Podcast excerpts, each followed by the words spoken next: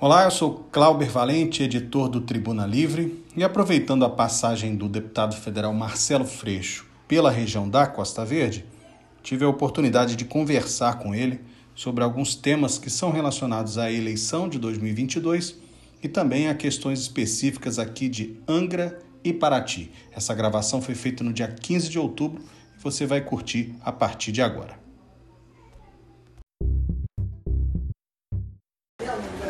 Olá, sou Clauber Valente, editor do Tribuna Livre, e hoje converso com o deputado federal Marcelo Freixo, que é pré-candidato ao governo do estado pelo PSB.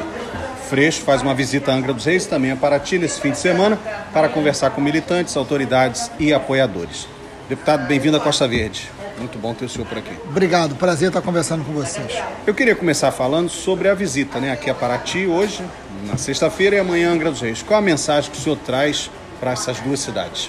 Olha, a primeira mensagem é a importância do interior no estado do Rio de Janeiro. O estado do Rio de Janeiro, ao contrário de São Paulo, ao contrário de Minas Gerais, tem uma desproporção muito grande no investimento, na importância, é, no cuidado com o interior, né? E, Verdade. consequentemente, na economia.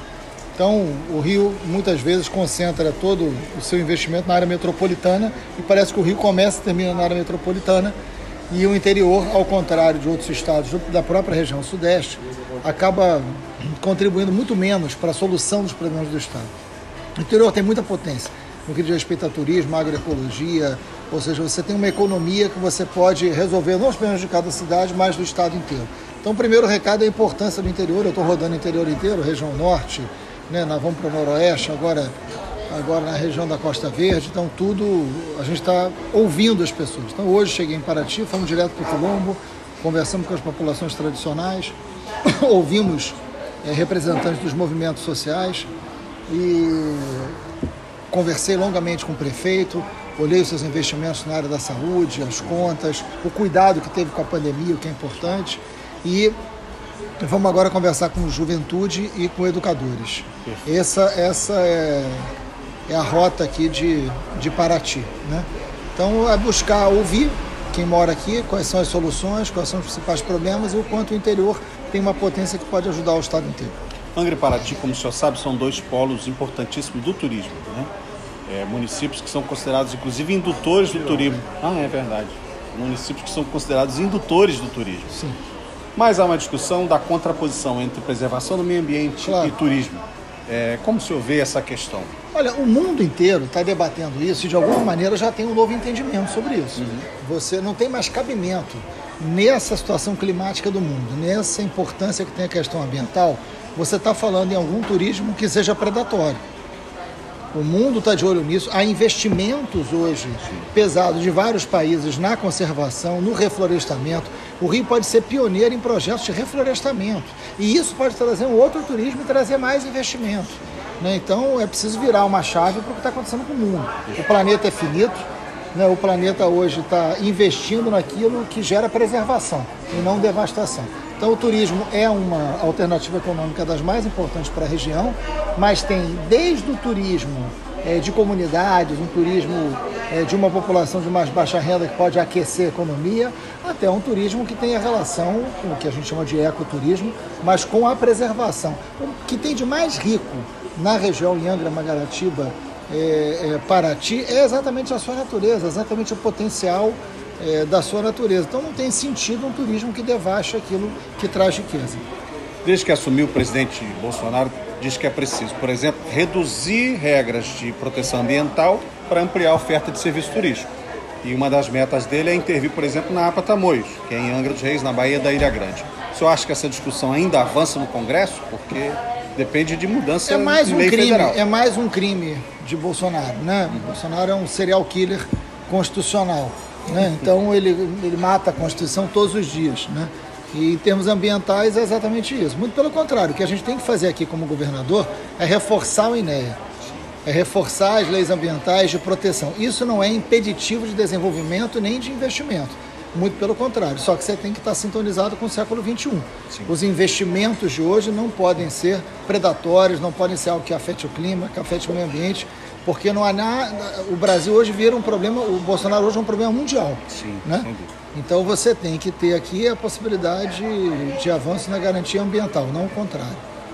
Muito bem. Deputado Angra, Paraty convive há alguns anos com a questão... Inclusive Sim. no que diz respeito à estrutura do CMBio.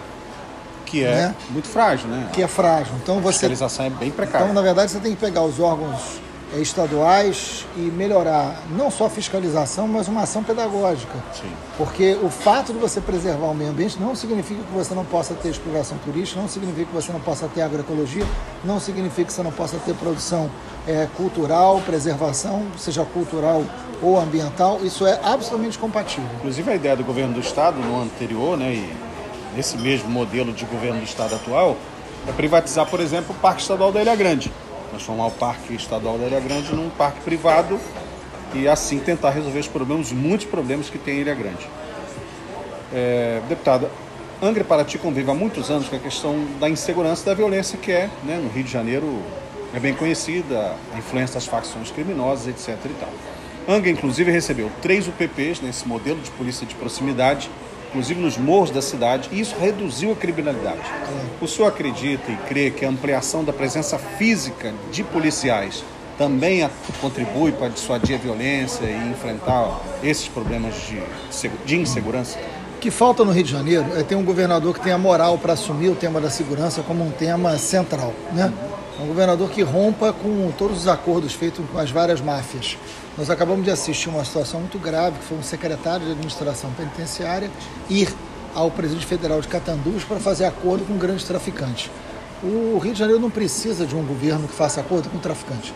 O governo do Rio de Janeiro precisa de um governador que valorize a polícia, né, que se preocupe com a vida desse policial, que faça essa polícia estar mais perto da população, com mais modernização, com mais tecnologia, com mais qualidade na sua ação e com mais proteção à sociedade. Né? Então, a presença física da polícia ajuda para te reduzir os seus índices de violência, exatamente pela instalação de batalhões e companhias nos lugares de mais violência. Agora, isso tem que ter continuidade. E mais do que isso, o que a gente precisa aqui é de planejamento para a região. Então, você tem que ter a presença da polícia militar nos lugares, de preferência com uma política de proximidade, gerando confiança e uma relação de parceria com a sociedade, mas você precisa ter o braço da polícia civil. Você precisa ter uma investigação, você precisa ter um serviço de inteligência, né? Para você identificar quais são os crimes. Cada região, se você pegar a região de Campos, ela tem uma violência que é diferente da de Paraty, que é diferente da de Angra, que se bobear, a, a, violência que você tem em Mangaratiba é diferente de Paraty. Com certeza. Meia, regiões vizinhas. Né? Então, você tem que ter um diagnóstico da violência de cada lugar. A partir do diagnóstico da violência de cada lugar, as soluções são específicas. Quem faz isso é uma associação entre a política da Polícia Civil e da Polícia Militar. A Polícia Militar vai estar na presença e a Polícia Civil vai ter esse diagnóstico junto com os poderes públicos municipais e estaduais, fazendo as ações para que você possa cessar com a raiz da violência, combater o lucro do crime, né? porque tem um lucro do crime. O governo estadual pode e deve no caso dessa região aqui, trabalhar com a Polícia Rodoviária Federal e trabalhar Sim. com a Marinha, interrompendo fluxos de organização criminosa que possam vir pelo mar ou pela estrada. Sim. São cidades cortadas por grandes rodovias. Então, ter um trabalho de parceria entre a Polícia Civil, com inteligência, a Polícia Rodoviária Federal e a Marinha é uma ação estratégica planejada para a região. Esta região tem uma violência inaceitável, incompatível com o que é essa região. Então, tem que ter planejamento, investimento, mas tem que ter um governo que tenha moral para isso. Perfeito. Eu queria falar sobre a eleição de 2022 é, e perguntar para o senhor como é que o senhor está vendo a movimentação política nível nacional primeiro, né? O, as perspectivas parecem boas, mas a gente também não pode desmerecer o adversário. Claro. Esse é o pensamento da esquerda? É o meu, pelo menos. Eu espero que seja da esquerda. Em 2018, nós cometemos um grande erro. Que, em função de avaliar o Bolsonaro como uma pessoa despreparada, violenta, é, sem nenhuma condição de ocupar um cargo de presidência sem a envergadura, sem Sim. a responsabilidade, né? Uma pessoa que não foi não foi responsável no exército, não foi responsável como deputado, ninguém imaginou que virasse presidente. Esse foi um erro que nós cometemos. Nós não podemos repetir esse erro em 2022. Né? Bolsonaro vai chegar de forma competitiva, ele tem a máquina na mão, ele tem o centrão no toma lá da cá, uhum. dos mais vergonhosos que a gente já assistiu. Então, é, ele será um candidato a ser é, derrotado no processo democrático eleitoral. Então, acho que esse é um primeiro ponto. Entender que a extrema-direita brasileira terá um representante nessa eleição, será o presidente e ele é ele hoje, com todos os erros que cometeu, responsável por mais de 600 mil mortes, ele tem mais de 20% de aprovação. Então, evidentemente, ele tem chance de estar no segundo turno Sim. e a gente tem que se preparar para derrotá-lo, com responsabilidade. No plano estadual, parece também que as chances de um campo da esquerda popular são boas. Concorda ou também tem Não, que... eu estou muito animado. Eu acho que pela primeira vez na história recente do Rio de Janeiro, a gente vai poder ter um projeto para o Rio de Janeiro que seja responsável, que gere desenvolvimento, que produza a possibilidade de emprego, renda, moradia, que debata com os direitos fundamentais que essa população deixou de ter há muito tempo. Então é muito importante que, que esse campo progressista é, tenha um diálogo, né, esse campo de centro-esquerda tenha um diálogo é, com propostas muito concretas, muito materializadas, que o povo entenda. Então hoje eu estou caminhando ao lado do, né, pelo PSB, eu estou caminhando ao lado do PT, do PCdoB, da Rede, mas a gente está debatendo com o PDT, a gente está debatendo com Cidadania, com o Partido Verde. Então a gente pode formar uma grande frente, uma frente com responsabilidade de oferecer ao Rio de Janeiro uma alternativa do Rio de Janeiro se reencontrar.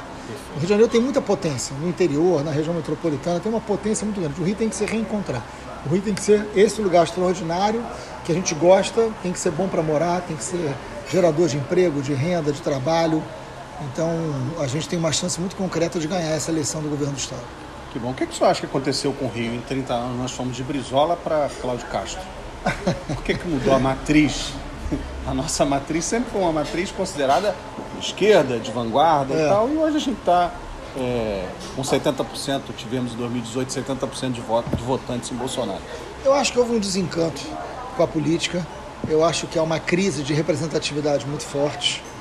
É, eu acho que nós precisamos entender com os nossos erros. Não acho que a extrema-direita ela ganhou as eleições só por causa dos seus acertos. Eles também ganharam por causa dos nossos erros. Sim. Né? Então é bom falar em Brizola, porque ano que vem é o centenário do Brizola. Uhum. Então a gente precisa falar da importância do CIEP, a gente precisa resgatar a importância da educação integral, a gente precisa resgatar o investimento nas áreas pobres, a gente precisa voltar a falar de educação pública de qualidade que transforme a vida das pessoas. Uhum. Acho que tem uma memória importante de conquistas no Rio que a gente tem que trazer de volta para a pauta e o povo entende isso. E o PDT, deputado, o ex-prefeito Rodrigo Neves continua fazendo campanha. É mais do que legítimo, é o direito do, do Rodrigo Neves. Eu só acho que no início do ano que vem nós vamos ter que olhar o mapa e entender quem é que pode derrotar essa extrema-direita. Né? E eu espero que a gente tenha a responsabilidade de caminhar junto. Eu tenho muito respeito pelo Rodrigo, conheço desde criança, dei aula com o pai dele, né? É, então conheço bem o PDT, tenho um ótimo diálogo com o Lupe, acho que é um partido valioso que vai ser fundamental na reconstrução do Rio de Janeiro. Então, a hora que eles quiserem caminhar com a gente, a porta está mais do que aberta. Acho que ano que vem a eleição será muito polarizada e a gente quer, com todo respeito, contar com, com a contribuição do PDT. Só mais duas perguntas. É, a última pesquisa Real Time Big Data, que é a pesquisa mais recente na mídia, aponta o senhor como líder nas intenções de voto, né? há um ano da eleição, mas também a liderança em rejeição. Né? O senhor acha que tem alguma coisa de errado? Como é que se enfrenta esse, né? Que parece ser um obstáculo a ter um bom desempenho, é ter uma rejeição alta?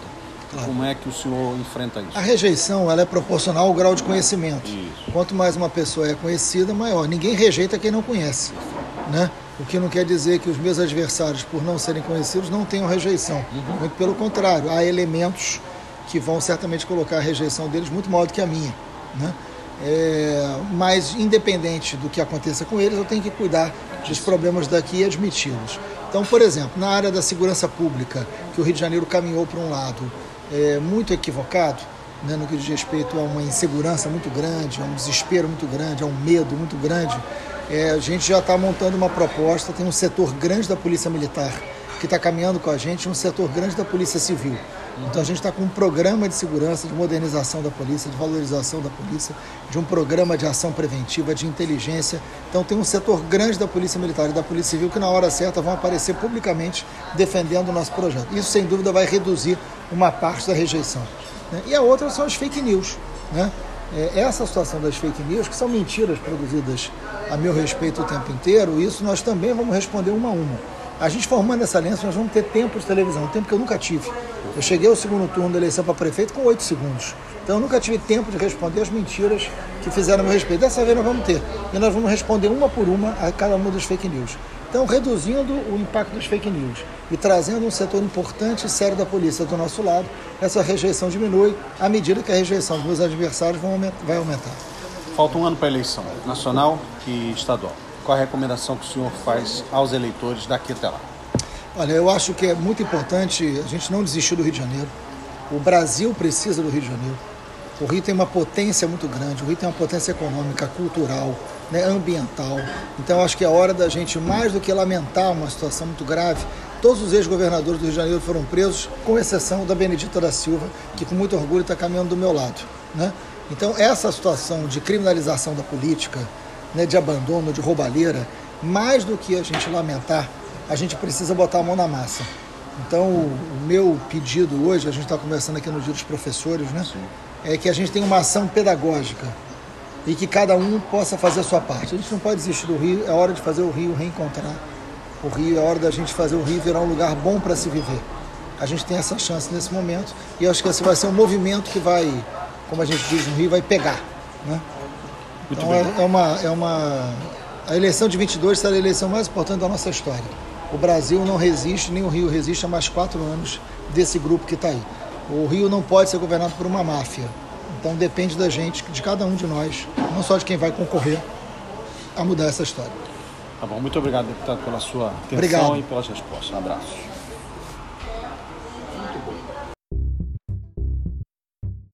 Esse então foi o deputado Marcelo Freixo, que é pré-candidato a governador do estado do Rio de Janeiro nas eleições de 2022 pelo PSB. Na manhã deste sábado, dia 16 de outubro, ele teve também uma reunião com militantes e sindicalistas em Angra dos Reis e repetiu a necessidade de uma união das esquerdas do Rio para tentar vencer a eleição do ano que vem. Esse foi o podcast Tribuna Livre, excepcional. Obrigado pela sua companhia. Você pode seguir a gente nas redes sociais em arroba Tribuna Livre Jornal. Até a próxima, um abraço.